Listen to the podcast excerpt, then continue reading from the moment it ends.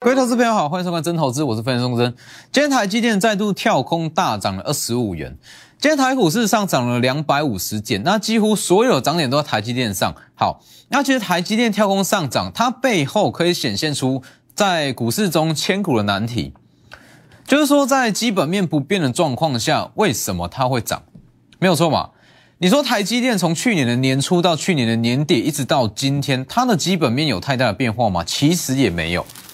先进制程这个东西是大趋势，是大产业。我从去年年初一直讲到年尾，但是为什么偏偏在这几天才跳空上去？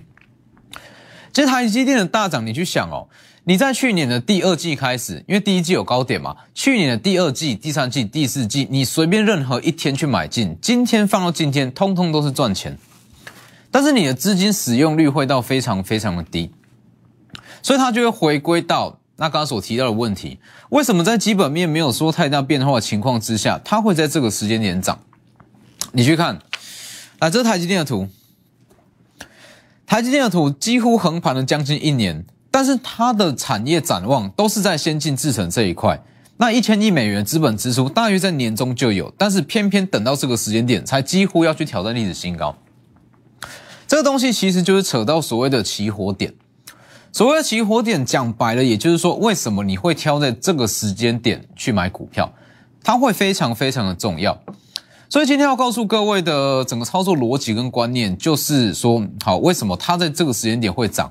那你从这样的现象，你可以看出说，接下来会涨什么样的股票？好，那所谓的起火点，其实讲白话一点，就是说，为什么市场资金在不管是产业基本面、获利能力都没有太大变化情况下？会在这个时间点去买台积电，那其实所谓的起火点，那对于每个人来讲都不一样。有些人他会去用技术面去判读所谓的起火点。其实起火点这个东西，做个比喻啦，它就像是一堆木材，而一堆木材摆在眼前，每一次它不会燃烧，每次它不会起火，但是当有一点点的火星火种丢下去，它才会开始起火。那我们要抓的就是这个，呃，火星开始丢进去的那一个时间点。好。那台积电来讲，就像我刚刚所讲的嘛，台积电的上涨，那很多人会去用可能说技术面，那包含像是筹码面、消息面下去判读，说这张股票什么时候会涨，什么时候会发酵。但是大家要知道，其实所有的涨势，技术面、筹码面，任何的形态啦涨势，它都离不开所谓的资金。要有资金去买，筹码才会有，才会显现出来嘛。要有资金去买。整个技术面才会转强，是吧？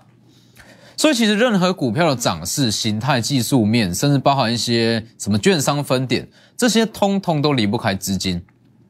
所以其实我的逻辑非常简单，就是说，在这些东西呃之下，其实直接去看基本呃，直接去看资金面，它会是最根本、最干净，也是最直接的依据方式。那直接去看基呃资金面，它也代表说整个市场现阶段在想什么。那当你了解到这个时间点市场的资金他在想什么，你会知道接下来他会去买什么样的股票，是吧？这才是你要的啊！你要的绝对不是说这个时间点资金在买台积电，这个时间点外资投信在大买台积电，这大家都知道，大家都看得出来。重点是说买完台积电会去买什么样的股票，这才是重点。所以你去回想一下，为什么会说资金面非常的重要？其实包含像是大盘也是一样。啊，加权指数，加权指数今天是创下历史新高，好，到了一万八千五百二十六点。好，那其实指数会到哪里？这个在这个时间点，这个位阶已经不重要了啦。啊，说到万九、两万点，这都有机会，但是这绝对不是你要去探讨的重点。哦，你说指数强，好，指数从一万八涨到了一万八千五百点，请问大家赚多少？所以其实，呃，指数的涨跌跟获利的幅度，它绝对不会是正相关。你只需要知道一个重点。新台币很强，新台币非常非常的强，新台币往下就是升值嘛。那这一段涨势几乎可以算是狂升，我可以用狂升来形容。好，那你就知道说，目前资金量非常非常的充足，有资金就会有行情，资金资金充沛，多头无语，这没有太大的问题。所以基本上，你只需要去看新台币就好，新台币够，它就一定会有行情。好，那回到刚刚的重点。你要了解到这个时间点市场的资金他在想什么，你才有办法去看出说接下来会涨什么样的股票，这非常非常的重要，尤其是在今年。好，那其实你说在这边所谓的市场资金，并不是单一个体啊，法人啊、大户啊、中实户、散户，不是，而是说每天平均三千亿的成交量，这些成交量群体的呃群体的资金，他在想什么？这一群好，那当你了解到他在想什么，其实你就可以抓到说他之后会去买什么样的股票。你去看昨天。其实我很少在讲全指股啦，我很少讲全指股。那为什么昨天我偏偏把台达电挑出来讲？今天最强的全指股就是台达电。其实这样的判断，它也离不开所谓的资金面。你去看哦，昨天其实整体盘面上来讲，最强的除了台积电以外，另外一项族群叫做 Mosfet，大中富鼎、杰力、尼克森这些大家都会讲，是吧？所以昨天几乎啦，所有人都是告诉你 Mosfet 有多好，展望多旺多旺。那有一档新的新贵股票上市嘛？好，那它可以把这个 Mosfet 主选带出来，大家都跟你讲这样的逻辑。那只有我在昨天告诉你说，台达电在今天有机会上涨。那你去看，是不是今天最强势的全指股是台达电？二三零八台达电，昨天有特别讲过嘛？为什么昨天大家在讲 Mosfet，我却讲台达电？主要就是因为市场资金它是朝向台达电这样子的方向。等一下我会讲台达电什么样的方向。好，台达电昨天讲过嘛，十二月份的营收预估可以创下新高。昨天小涨大约二点五五趴，昨天小涨二点五五趴，跟整群的 Mosfet 跟台积电比起来微不足道，不会有人去注意到台达电。但是偏偏今天最强势的股票，最强势的全指股就是台达电。来去看，今天是不是？你不会想到台达电今天有办法涨半根涨停以上。台达电，这是台达电诶，非常非常大的一档股票。十二月营收预估创历史新高。昨天讲完，今天马上跳空上去五趴。好，台达电它其实主要在涨，趋势明确，缺料缓解，运费下滑。台达电它其实本身没有太大的问题，基本面好。那它在二零二一最大的问题，就是因为缺料跟长短料，导致说压抑到它的营收。那今年第一季缺料问题解决之后，它原本应该在去年贡献的营收，全部都会到今年贡献，营收会爆发。它在涨这项的题材。好，那其实整个目前市场的资金的动向跟市场资金的想法，它就是在朝向这一块，包含今天的国巨，包含像是今天的智毅，还有大力光。它其实大方向都离不开所谓的缺料缓解，所以其实这样子的逻辑，你只要知道说市场资金它这个时间点朝向的大方向就是缺料缓解这一块，你会知道接下来要涨什么。其实如果说我们以一个二分法来看的话，一个二分法来看的话，为什么台积电哦连续两两根跳空大涨，但是连电？却逆势是往下回跌，其实这一项呃，这个东西就是我一直在强调的嘛。联电它的供需缺口放大，主要是因为外在因素的影响，所以它在明去年的第三季到第四季，它的获利啦跟一些供需情况才会这么的亮眼。但这个东西不是永久性，我再强调一次，这个东西成熟制成的供需缺口放大，绝对百分之百不是永久性，它不是什么不可逆的大趋势。成熟资产空虚缺口放大，总有一天它会回归到原状。所以，其实，在二零二二年有一个非常非常重要的观念，就是说，很多的产业变化，包含一些个股的营收、订单状况，它会回归到正常的情况。好，那所谓正常的情况，也许是好的，也许是坏的。以联电来讲，以长隆，呃，以整个航运类股来讲，长隆、阳明、万海回归到正常的情况，对他们来讲是负面的消息。包括 MCU 也是，因为疫情的影响，它的供需缺口放大，所以在去年营收非常非常的好。但是今年如果说回归到一个正常合理的状态，它营收会下滑，这叫做负面。好，那像是台达电、台达电啦，或是像是台积电好了，哦，台达电那或是指数也是一样。其实它在去年获利不好，那它主要是因为缺料的问题，那甚至一些运。运费的高涨哦，运费狂涨嘛，那运费狂涨，它会压抑到他们的成，呃，会提升成本，提升成本会压抑到他们的获利，毛利率会下滑，获利自然会减少。所以，其实以二分法来讲，就是说，好，整个产业二零二一年到二零二二年，它会回归到最原本的状态，那你就要去看，回归到最原本的状态，最对这项产业到底是好是坏。那其实比较正向的产业就包含像是台达电，台达电因为缺料长短料的问题，所以在今年回归到正常的状态，它的获利会爆发。包含网通族群也是一样，大力光也是一样。所以大家去看哦，今天整体族群来讲，呃，比较重要的几档股票，就是我昨天讲的台达电，那还有包含在十二月十七，那就一路预告了大力光嘛，来大力光今天也是大涨七趴以上。大力光，我在十二月十七就有特别讲过，这一次是来真的，这一根长红绝对不会是单日行情，一直到今天还在上涨，已经足足五百元的价差。好，那大力光的大涨，好，台达电那大力光，那还有一档像是三五九六的智毅，那也是有特别讲过的股票嘛，这里三五九六智毅，那从这个位置就开始预告，大约是一百出头了，开始预告，那这一天预告第二次的买点，今天大涨了将近四趴。好，看好哦，智毅，智毅它主要是缺料缓解，订单满足率提升，它整个网通主选都一样。好，那包含像是大力光也也是一样，它趋势明确。那因为去年疫情的影响，它的八 P 镜镜头的需求稍微下滑，那今年回温，所以它是回归到一个正常的状态。台达电也是一样，去年因为缺料的问题跟这个运费上涨，导致说它的毛利下滑，但今年会回归到正常的状态。所以你会发现到，在今天最强势的族群，包含像台达电、大力光、智毅，还有国巨，其实这些它背后在反映的事实，其实都是同样同样一项。在去年，因为某一项特定的因素、特定的理由，呃，特定的一些产业变化，导致到说，好，它的获利可能会稍微的下滑，那毛利率受到压抑，那但是它的趋势是明确的。好像是说八 P 镜头这个东西趋势是明确，先进制程趋势是明确，网通的趋势也是明确的。网通这个东西，不管是元宇宙、低轨卫星，甚至电动车，它都需要频宽。网通趋势很明确，只是因为在去年特定的因素导致说它的获利起不来。那只要这项因素解除，今年获利就会爆发。所以其实从这几档的上涨，好，台达电、大力光、智毅，还有包括像刚刚讲的国巨，你就会发现到。这个时间点的资金在想什么？这个时间点的资金，它就是在朝向哦，整个供需情况回归到正轨。好，那它对呃，对于整体的个股跟获利是比较有正面影响的一些族群跟个股。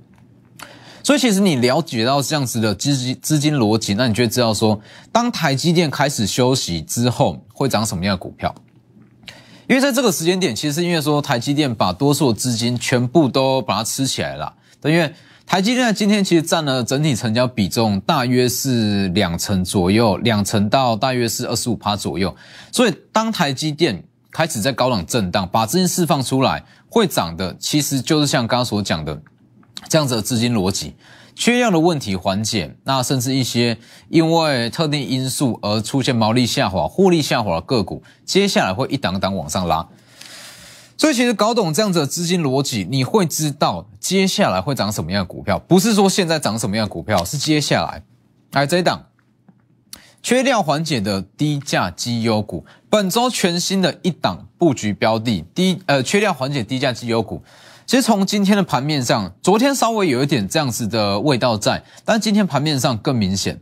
台达电、大力光，呃，这还有被动元件，还有像智毅，这些都是资金的方向已经很明确。所以只要说举凡是缺料、长短料问题的一些个股，哦，只要趋势够明确，它在之后都会有资金进场。所以这档股票预计它的涨势，呃，也是说。在台积电开始横盘整理之后，资金就会开始进场。那重点是说，这边重点低价的绩优股啊，为什么会挑绩优股？因为我知道这个时间点大家可能会卡到农历呃农历过年啊，农历封关，买股票的意愿可能比较低，那会比较想去做一些短线操作，甚至抱起来会觉得没信心，会觉得说指数这么高了，那去买股票会不会有风险在？不用担心，这一档有特别挑过，它是绩优股。如果说啊转机股我不敢买，没有关系，这一档它有非常非常高的值利率，好，它曾经的值利率有高达十趴左右，这么高的值利率，我就算啦，哦，就算大盘回档，不小心大盘修正，也不用担心，哦，所以这一档本周开始进场，低价绩优转机股，利用广告时间直接来电，我们先进段广告。那其实以整个族群跟资金来讲。在这个时间点，那就像我所讲的，它其实在反映的是一个二零二二年的一个展望跟需求。所以你去看为什么会一直强调说资金的重要性？其实就像我刚刚所讲的嘛，在整个二零二二年，那所谓的起火点，也就是说，你为什么要在这个时间点去买进这一单股票，它会变得说非常的重要。就像台积电，台积电你在去年几乎是三百六十五天，你随便任何一天买哦，基本上都可以赚钱哦，只要你挑在第一季过后去买，都可以赚钱。但是它绝对不是资金最有效的使用方式，没有错嘛？其实这样子，呃，这个东西的重要性就像是说，设备厂好了，设备厂你在去年的第二季、第三季买，那一直到上周，通通都可以赚钱。问题是你要等的时间就会变得说非常长。好，那为什么我像是台积电的设备厂，为什么我会在十二月中旬开始去买，开始去大买？十二月中旬买完之后，上周大涨，本周开始休息，资金回到台积电身上，回到他们家族群的龙头台积电身上。这个就是一个资金流向跟资金的逻辑，所以我一直在强调这样的观念啊，说不管是技术面也好，筹码面也好，消息面也好，其实这些东西它最根本的呃一些依据就是资金，那直接看资金，它就是最清澈也最最透明、最直接的一个数据啦。所以，我这两大平台，Lighter 跟 Telegram，Lighter 平均一天只有 Telegram，呃，每天盘中会有讯息。好，这两大平台最大的价值，就像我所讲的嘛，W E 一七八，它最大的价值就在于说，我会告诉各位的是，你在外面绝对学不到的一些资金面跟一些市场的资金想法。像是筹码面、技术面或一些产业面，说真的，你去 Google 去外面买一些参考书，你都可以学到。那唯有资金面完整的资金想法、资金逻辑，你没有办法透过任何的一些参考数据去学。哦，所以这两大平台一定有它的价值在。好，那就像刚刚所讲的，呃，在这个时间点，那你一定要先了解到说，接下来资金会去买什么样的股票，那你才有办法提前先去买好嘛。否则你去看。你单纯去看表面上说资金正在买什么样的股票，你昨天会去买 Mosfet、大中富鼎、杰利、尼克森。好，问题是你昨天买进去之后，我敢跟你保证，昨天十个投资人买进，有九个投资人会有这样子的想法，会觉得说，希望今天再一根就好，再上涨一根就好。问题是今天没有涨，是吧？其实这样子的东西就是说，资金它的流向啦是不够明确的，那才会有这样子的想法说，好，我今天买进，希望明天再去涨一根。那像是以台达电来讲，它的资金流向就非常的明确，因为资金就是转往说，因为缺料缓解而开始获利、开始复苏的一些个股。所以其实昨天涨二点五五元，这算是一个很好的买点。今天大涨五趴，在昨天绝对不会有人想到说，为什么台达电它有办法涨五趴。哦，甚至昨天我在讲，很多人会说，诶，台达电这样子的股票怎么可能会涨？但今偏偏今天它就是最强全资股，这就是资金的逻辑。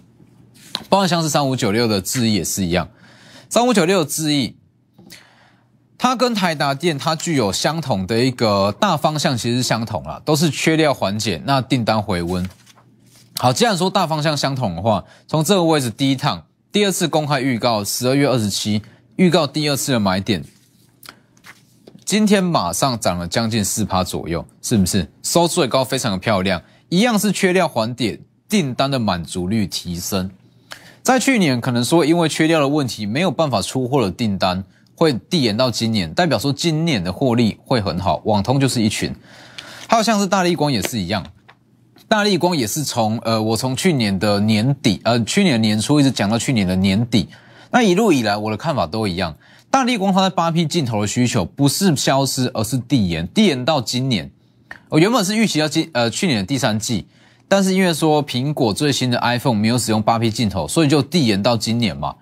反正它的需求不是消失就是递，只是递延。所以说大力光为什么大家都知道说它八 P 镜头的需求没有消失，那为什么偏偏就是在十二月底才会涨？这个东西就是一个资金的一个流动跟想法嘛。十二月十七公开讲，八 P 镜头需求只是递延，不是消失。第一根涨停，十二月二十再往上拉，十二月二十一继续往上拉，那又加上说它有 LTA 长月的加持，它空窗期会更短。好在上周最高来到了两两千五百元，今天又在大涨了七趴以上，来到了两千七百元，足足五百元的价差，是不是？这一段 LT 的长约。所以其实你会发现到很多在，当然不是说全部，而是说部分啦，部分说它的趋势很明确。那因为某项特定因素而导致说去年获利下滑的股票，接下来会一档接着一档往上涨，这就是一个很明确的资金流向。那具有这样子的思考方式啊，那你就可以知道说接下来资金会去买什么样的股票，而不是现在资金去买什么样的股票。那包括环球金也是一样。环球金十二月八号特别讲过嘛，这是二零二二年的首档千金股，当然目前还不是千金股，但是我相信它很快会上去。这里今天也是一样，小涨大约是一点多趴。那当然说今天呃提到环球金，它就不能忽略掉中美金嘛。那今天整个中美金集团最强势的还是中美金的本身，但是我我有特别讲过，就是说。中美金在今年，它是要去扩大第三代半导体的市占率，但是重点，它是整个集团下去做第三代半导体市占率的提升。哦，每个人负责的制程都不一样，环球金负责基板，宏杰科负责一些代工啦加工，中美金负责整合。那像是鹏程，它就负责把一些第三代半导体那搭载到一些车用的载板上面，但是最后的营收归属，它只会给其中一档。所以，包含像是这一档，也是本周的布局重点。随着中美金的大涨，环球金的蓄势待发，这一档很有机会，很快涨势就会被带出来。而且，如果是整个中美金集团在第三代半导体的布局，如果最终的营收确实是灌给这一档的话，它的股价会翻倍，是非常标准的中美金集团翻倍股。这几天它会酝酿出还不错的买点，因为说。随着目前的资金流向越来越明确，资金早晚都会过去这张股票哦，所以其实呃这样子的逻辑啦，那在整个二零二二年的全年，它会变得说非常重要，因为像我所说的，在今年的操作难度绝对不会比去年还要来的低。你说单论行情，今年的行情很好哦，各国涨势会非常的亮眼哦，因为会出现 M 型化行情。但是相对的，出现 M 型化行情，代表说选股的范围会缩得越来越小。你选错股票，不要说没有赚，甚至还会说它会往下去破底。所以这一档股票利用这个时间，好资金还没有进场，但是资金准备要进场的时间下去提前布局。那还有这一档，它的属性跟智毅、台达电、国巨还有大力光其实大同小异，方向都一样。它因为在去年。好，某一项呃，某一项关键的原料啦，那稍微有一点缺料跟长短料的问题，导致说营收其实开不太出来。但是随着说缺料的问题缓解，它在今年第一季营收会慢慢贡献出来。重点是，它除了说有整个缺料缓解的题材以外，重点是它是一档低价的绩优股。低价绩优股代表说你敢报也敢买，那直接来电。今天节目就先到这边，立即拨打我们的专线零八零零六六八零八五。零八零零六六八零八五摩尔证券投顾中坤真分析师，本公司经主管机关核准之营业执照字号一零九金管投顾新字第零三零号。新贵股票登录条件较上市贵股票宽松，且无每日涨跌幅限制。投资人应审慎评估是否适合投资。本公司与所推介分析之个别有价证券无不当之财务利益关系。本节目资料仅供参考。投资人应独立判断、审慎评估，并自负投资风险。